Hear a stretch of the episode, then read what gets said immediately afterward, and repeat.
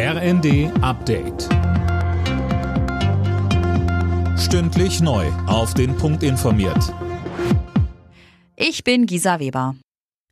Die Störungen bei O2 sind weitgehend behoben. Der Telefonanbieter teilte am späten Abend mit, dass es nur noch kleinere Einschränkungen gäbe. Man sei dran, auch diese zu beheben. Seit dem Nachmittag hatte es in ganz Deutschland massive Probleme bei O2-Kunden gegeben. Viele von ihnen konnten nicht über Handy telefonieren und waren auch nicht erreichbar. Ursache waren nach ersten Erkenntnissen Serverprobleme.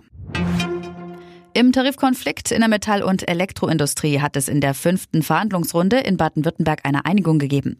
Vorgesehen sind Lohnerhöhungen von 5,2 Prozent im kommenden Juni und von noch einmal 3,3 Prozent ab Mai 2024 sowie steuerfreie Einmalzahlungen von insgesamt 3000 Euro. Im ägyptischen Sharm el-Sheikh soll heute eigentlich die Weltklimakonferenz enden. Es ist allerdings gut möglich, dass die Beratungen länger dauern. Zahlreiche Streitpunkte sind noch offen. Neben Maßnahmen zum Klimaschutz geht es vor allem um Ausgleichszahlungen für ärmere Länder, die unter dem Klimawandel leiden.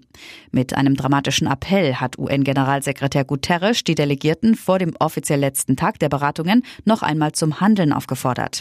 Die Uhr tickt, so Guterres. Um die Internet- und Kommunikationssicherheit ihrer Mitgliedstaaten zu schützen, startet die EU ein neues Satellitenprogramm.